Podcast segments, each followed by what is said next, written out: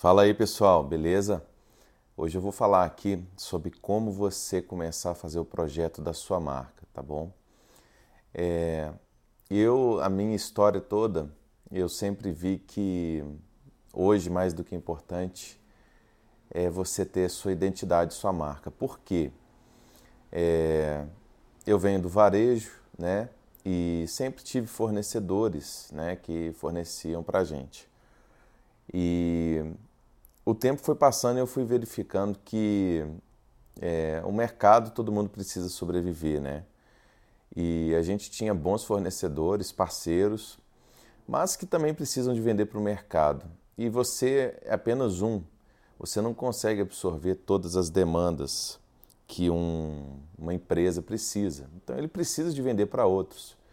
Eu lembro que eu tentava fazer com que os fornecedores não fornecessem para empresas que ficam perto de mim, concorrentes, mas eu vi que era inútil.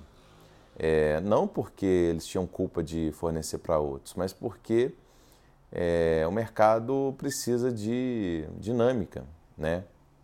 E o que, que acontece quando em uma mesma área há muitos concorrentes vendendo o mesmo produto?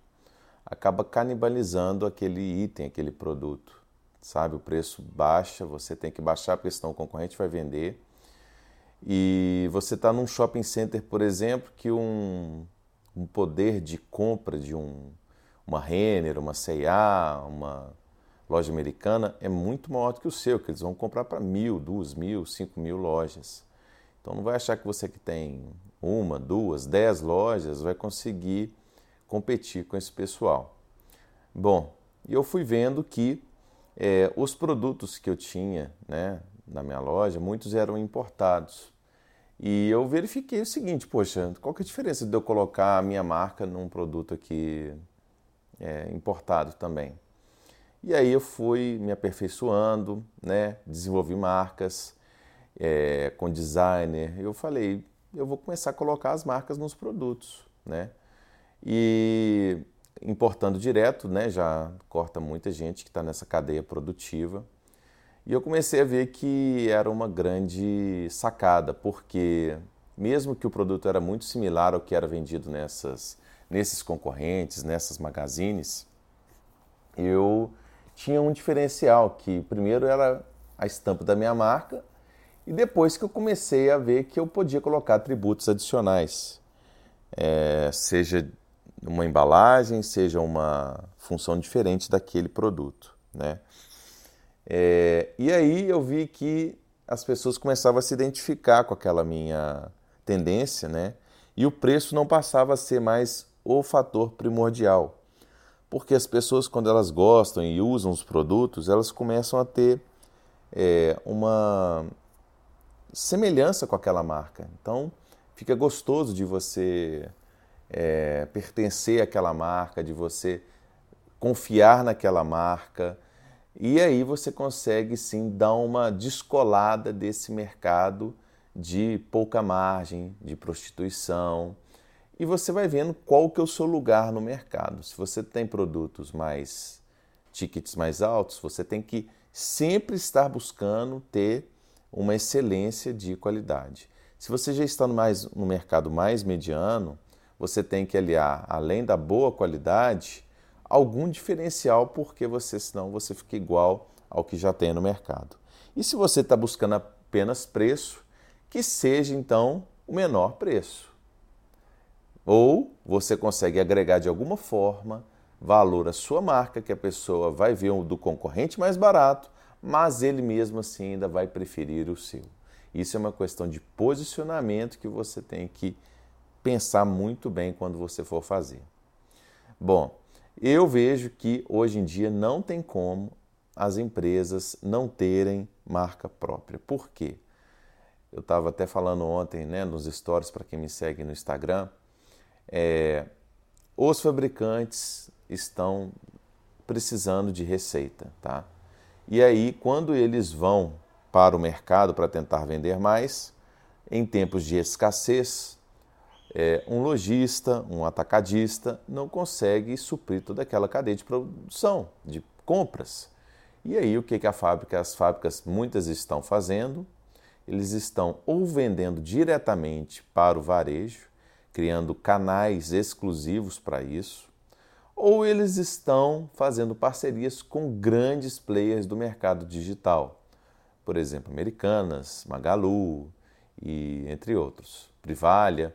Então, e você começa a ver que há uma segregação daquele ideal que anteriormente foi feito de você ter o produto mais barato, é, com preço pelo menos equiparado daquela marca no seu negócio. E aí você tem aquela nova predatória de preços, de margens e que no final das contas você provavelmente não vai conseguir suportar por muito tempo, porque esses grandes portais, querendo ou não, eles têm mais combustível, eles têm mais estrutura para ficar, inclusive, sem ter margem de lucro durante um tempo de um produto. Né?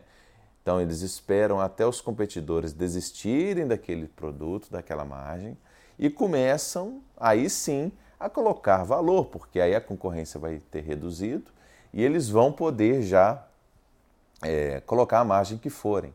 Então, você fica literalmente numa sinuca de bico porque você não pode aumentar o preço, porque inclusive na internet a busca de preços é, ela é bem é, sagaz essa, essa briga, né? Então você acaba tendo que buscar outras formas.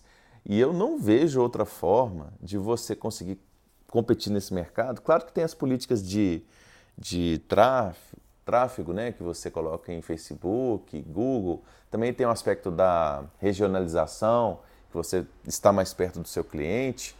É, tem fidelidade, mas muito difícil se você tem o mesmo produto e há uma diferença de 10, 20% de valor do seu cliente não migrar para o do concorrente. É, então é muito complicado essa você esperar que o seu cliente também ele não vá comprar do consumidor. Se você pensa se para você você manteria a, a o, o preço seria o mais importante ou aquela empresa, sendo que o produto é o mesmo? E aí você começa a se preocupar, poxa, mas aquela loja que eu sou tão cliente, tão fiel, não está fazendo o mesmo preço que uma, uma, uma grande rede está fazendo. Aí, ele, né, aí você não tem o que você esperava. Então essa e outras situações são muito é, enigmáticas eu acho que não há forma de você ter o seu cliente se você não consegue é, ter produtos. Vocês veem no mercado de franquias, por exemplo, é, Boticário é uma franquia que deu muito certo, Cacau Show, é, claro que deu muito certo.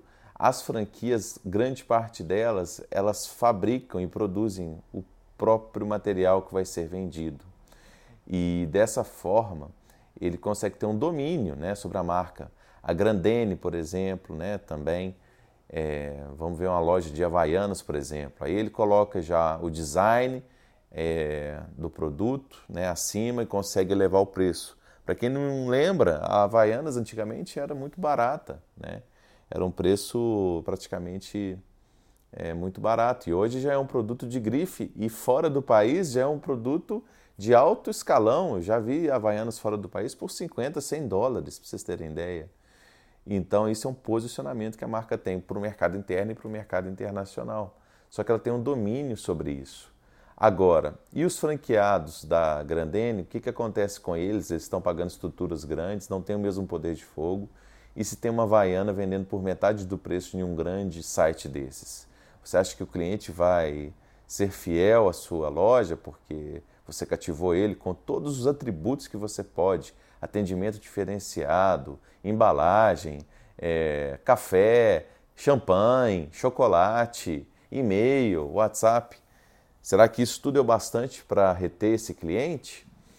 É, eu não quero aqui de forma alguma falar que é, ter franquias é ruim, tá? Só que com certeza você fica na mão do fabricante. E o fabricante tem que ter muito discernimento para saber as políticas que ele vai adotar. E nem sempre são todas as políticas corretas, a meu ver, que eles cometem com alguém que confiou no seu produto, na sua marca. Então, hoje o recado que eu queria dar é exatamente esse, que se você ainda não tem sua marca, pense nisso, comece a pensar nisso. Como que faz o, o início? Você tem que ter um designer, vai consultar se sua marca já tem registrada, depois você vai no INPI, tem empresas especializadas para registrarem o produto no INPI e você consegue assim cadastrar sua marca lá, fazer sua marca e depois disso você pode começar a pensar na sua linha de produtos. Beleza, pessoal? É isso aí por hoje. Até mais.